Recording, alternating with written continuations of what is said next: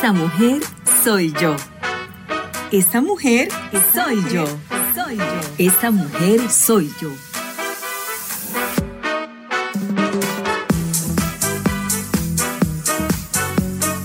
Desde los estudios Arad llega a ustedes Esa mujer soy yo.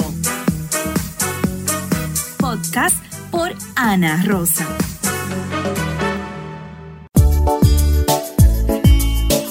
Bienvenidos a este episodio donde tenemos como invitada a una dama encantadora que tiene muchas habilidades, muchos talentos y quizás muchos que ella ni siquiera puede apreciarlos en ella misma.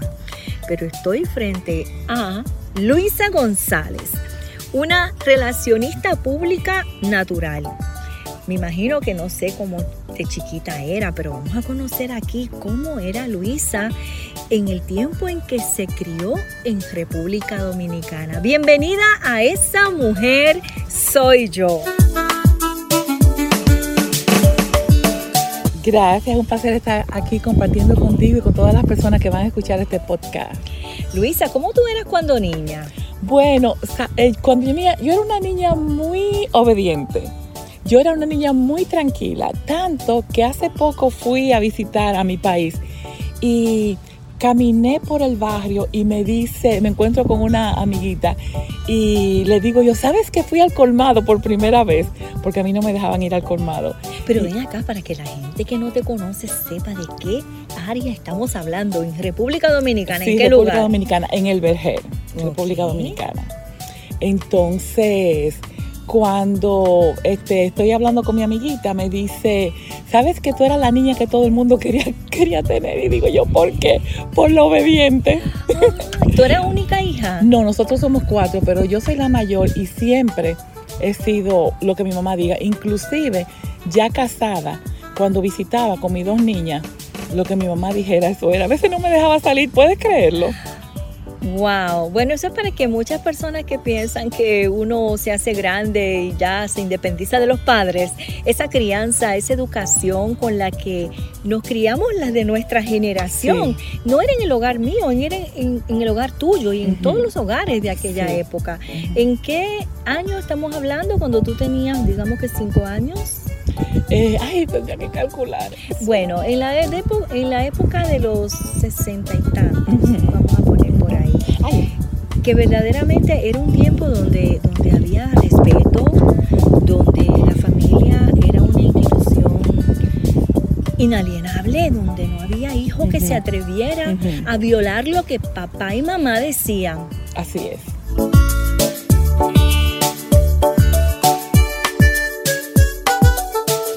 Cuéntame de ti, ¿cómo te desenvolviste en aquel tiempo? Todos los padres querían tener una hija como tú. Esto me dice esta niña ahora que estuve de vacaciones, pero no, yo tranquila en mi casa con mi mamá. Mi mamá siempre fue súper protectora, te lo pueden decir todas mis amigas. Eh, a mi mamá le tenía miedo, pero para mí era la mejor mamá que, sí, que ha existido. Y cuéntame de la etapa de la adolescencia. ¿Seguiste siendo así una niña humilde, sumisa, respetuosa? Tengo, quizás hay personas que no lo van a creer, pero como te dije de que mis amigas tenían miedo, estando en la universidad eh, iba a estudiar a casa de alguien y mi mamá me llamaba, ven para acá inmediatamente. Y ahí me iba yo, créalo o no. Mi papá me prestaba el carro porque mi papá me enseñó a manejar cuando yo tenía 11 años y para él era un orgullo eh, ver, enseñarle a sus amigos que yo sabía manejar. Y entonces me prestaba el carro para dar la vuelta de la manzana y me decía una amiga, vete a la 27, vete para la 27. La 27 otra calle que queda, la, la, avenida 27 de febrero que queda cerca. Y yo, no, no, no, no, no, mi papá me dejó nada más dar la vuelta de la manzana. Eso es para decirte lo obediente que yo era. Así soy. Aquí se habla de corazón a corazón. ¿Cómo tú piensas que esa obediencia tuvo que, tuvo que ver con la adultez tuya en el punto de vista de que ahorita hablábamos fuera aquí de, de micrófonos, uh -huh. que me mencionabas que todavía tú no sabes cuál es tu pasión. ¿Tú piensas que el haber sido una niña sumisa, obediente, tuvo que ver mucho con que todavía la edad que tienes hoy no identificas cuál es tu pasión. Sí, tuvo que ver mucho porque yo era tan obediente que no actuaba por mí misma. Era eh, lo que mi mamá quería, lo que mi mamá dijera. Y todavía me hace, a, a, esta edad me hace falta mi mamá. A veces yo, ay mami, quiero tenerte para preguntarte, dime, ¿qué hago?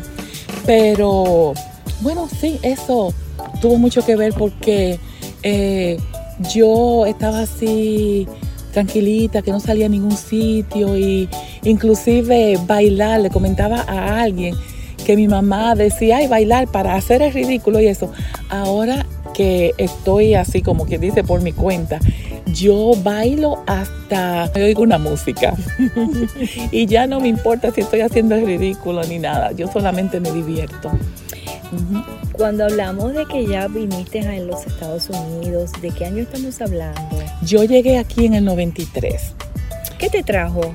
Bueno, yo venía aquí desde el 1974, cuando mi tía, eh, que ha vivido todo el tiempo en Estados Unidos, desde mucho antes de yo nacer, ella vivía en Puerto Rico y yo iba todos los veranos.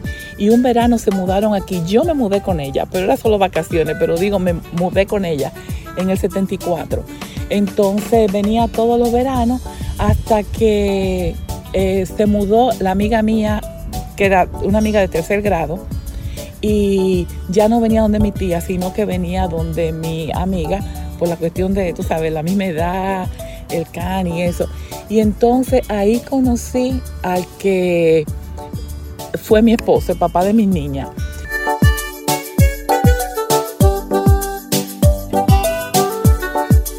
sin conocerlo, eh, camino al aeropuerto, me casé con él.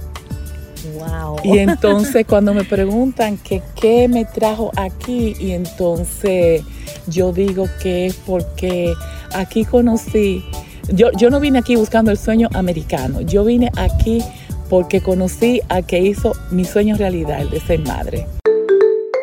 Aquí se habla de corazón a corazón cuando mencionaste que te casaste con él sin conocerlo, ¿lo hiciste porque querías um, independizarte de haber crecido por esa etapa que tuviste en la niñez, de que no tomabas quizás decisiones propias?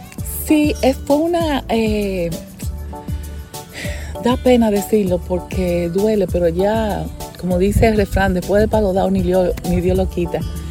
Yo, fue como una rebeldía.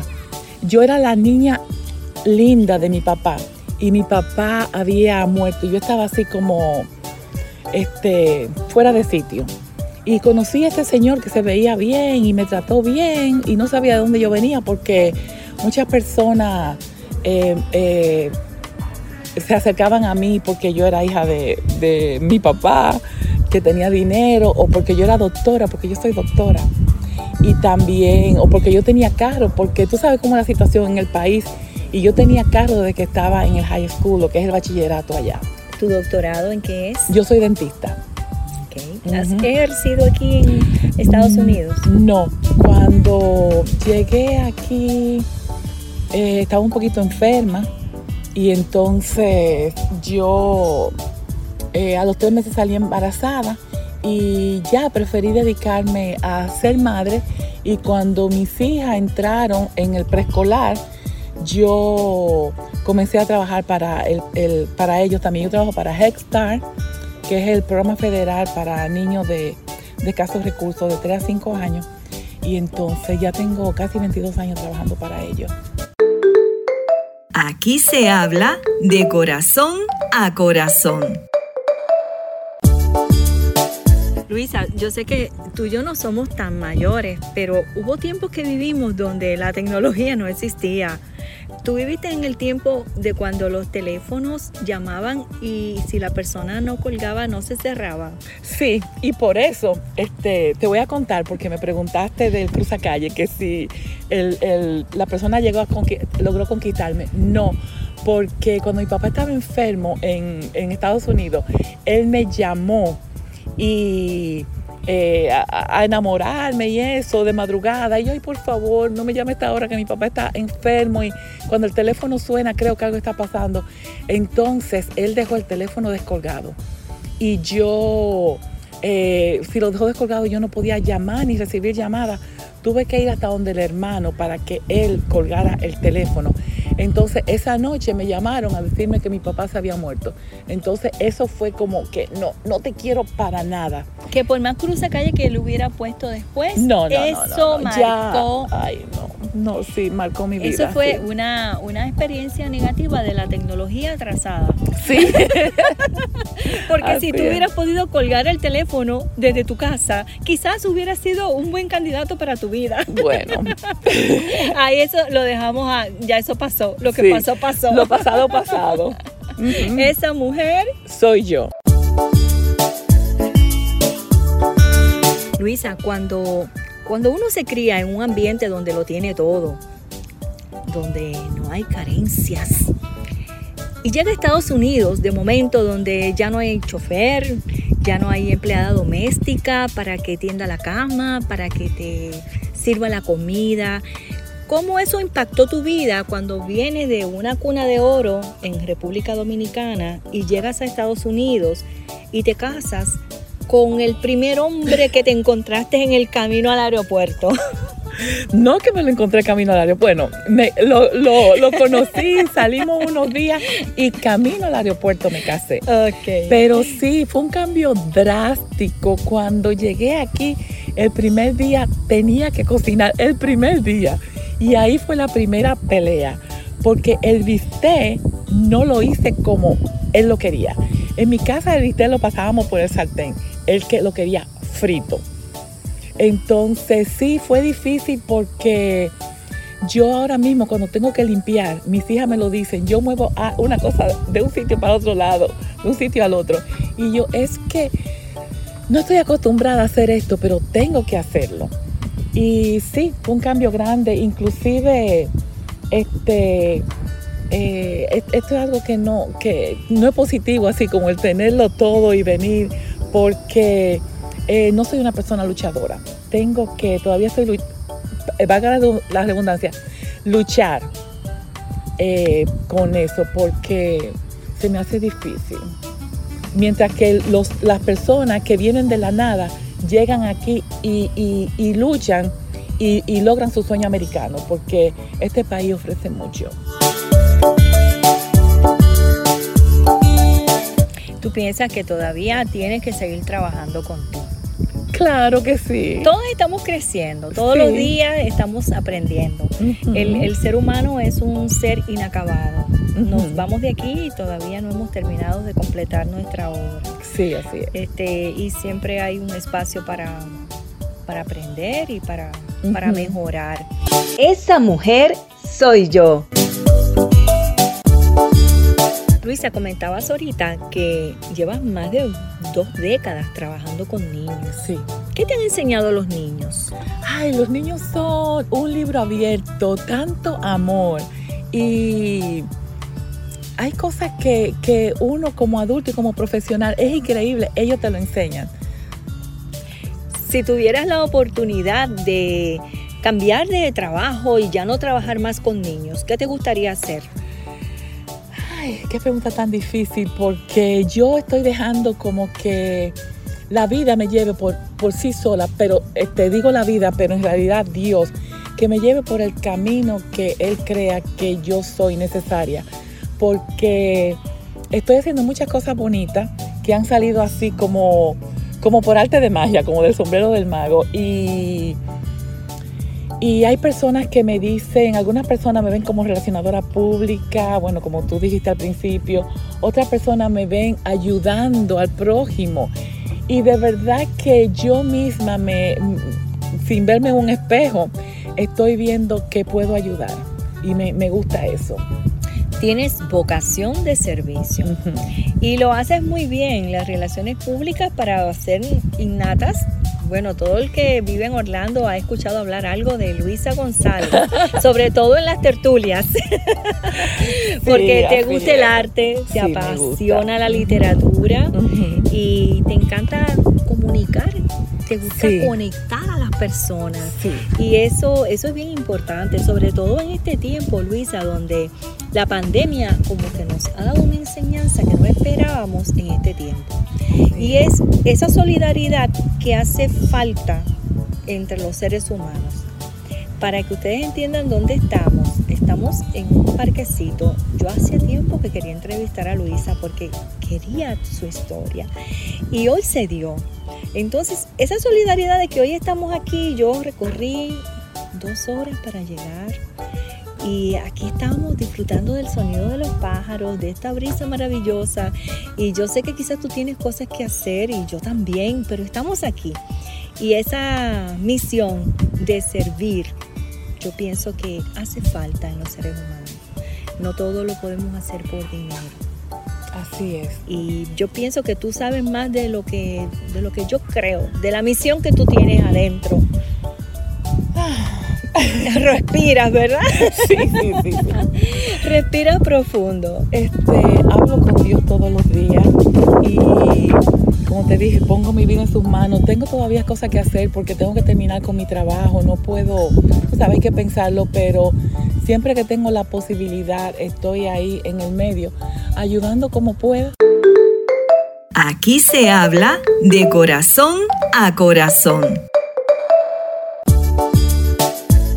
Como ya escucharon de donde yo vengo, que era la niña linda de la casa y que no me valía por mí misma, sino que hacía lo que mi mamá y mi papá dijeran. Quiero decirle a todas esas mujeres ahí afuera eh, que son sumisas y eso, que ustedes pueden lograr lo que ustedes quieran, porque el día que yo decidí que iba a cambiar, claro, con la ayuda de Dios, muy importante eso, eh, mi vida dio un giro de 360 grados. Yo estaba tranquilita en mi casa, triste, hasta que un día, eh, bueno, tengo que hablar de la tertulia porque eh, fui, y tengo que decir la tertulia de Orlando, fui a la tertulia de Orlando después de haberle pedido a Dios que me cambiara y que estas eran las cosas que a mí me gustaban, la poesía, el jazz y eso. Y cuando llegué a esa tertulia que fue en la Casita Azul, para los que no conocen, es un sitio, bueno, no puedo explicarle ahora, pero donde nos reuníamos para poesía, bohemia y eso. Y mi vida cambió completamente. Esto fue, era de noche y todo se iluminó.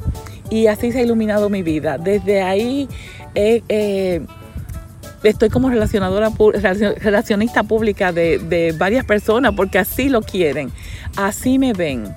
Y, te conocí a ti, Ana Rosa, y he conocido a un montón de personas y estoy muy contenta. Así que por favor, luchen por sus sueños, hagan lo que ustedes crean que lo haga feliz y vivan el día a día.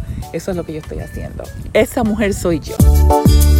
Tengo una curiosidad. Cuando tú estudiaste para dentista, que te graduaste y lograste tu título de dentista, ¿eso fue porque tu mamá o tu papá quería que tú fueras doctora? Bueno, mi tía dice que yo estudié eso porque mi papá quería, pero a mí me gusta mucho la odontología. Lo que pasa es que tengo una condición, tengo una condición de salud, bueno, puedo. Ok. Y entonces, Que verdaderamente lo hiciste, estudiaste porque te lo impusieron. Si tú tuvieras que elegir una carrera hoy en día, ¿qué No. estudiarías? yo elegiría odontología. Ok, ok. Sí, me gusta lo que pasa ahí. Bueno, en realidad tú tienes otras habilidades y lo estás demostrando. Bueno, este, eh, tengo, eh, modestia aparte, muchas habilidades porque cualquier cosa que me propongo lo hago. En el trabajo me tienen, eh, todo es Luisa, ya quieren algo Luisa. Inclusive la jefa, la grande, eh, un día me dijo, si tú te vieras como nosotros te vemos, tu vida fuera diferente. Esas palabras son poderosas. Sí, y también... ¿Qué piensas tú cuando ellos te dicen así?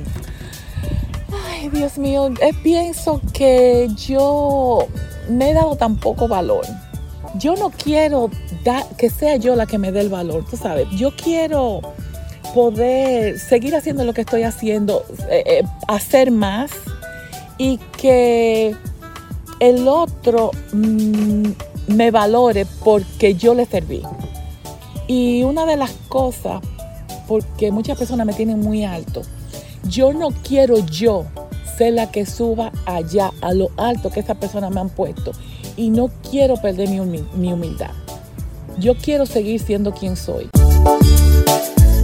Y hace poquito me preguntaron que cuál era mi propósito cuando me veían actuar como actúo y hablando con las personas, con personas grandes como este comisionado y, y muchas otras personas, que cuál era mi propósito. Y me divierte. Y ahora mismo mi propósito es ser feliz.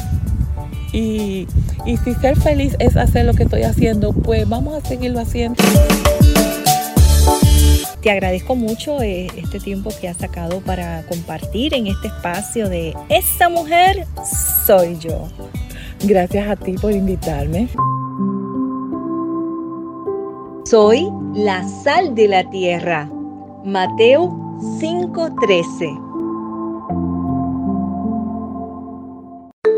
Gracias por escucharnos. Te invitamos a que te suscribas al podcast para escuchar todos los episodios y sigas nuestra página en Facebook Esa Mujer Soy Yo. Síguenos en YouTube Esa Mujer Soy Yo. Para más información y contenidos, te esperamos en otro episodio más de Esa Mujer, Esa mujer Soy Yo. Este episodio fue presentado por Estudio Power Multimedia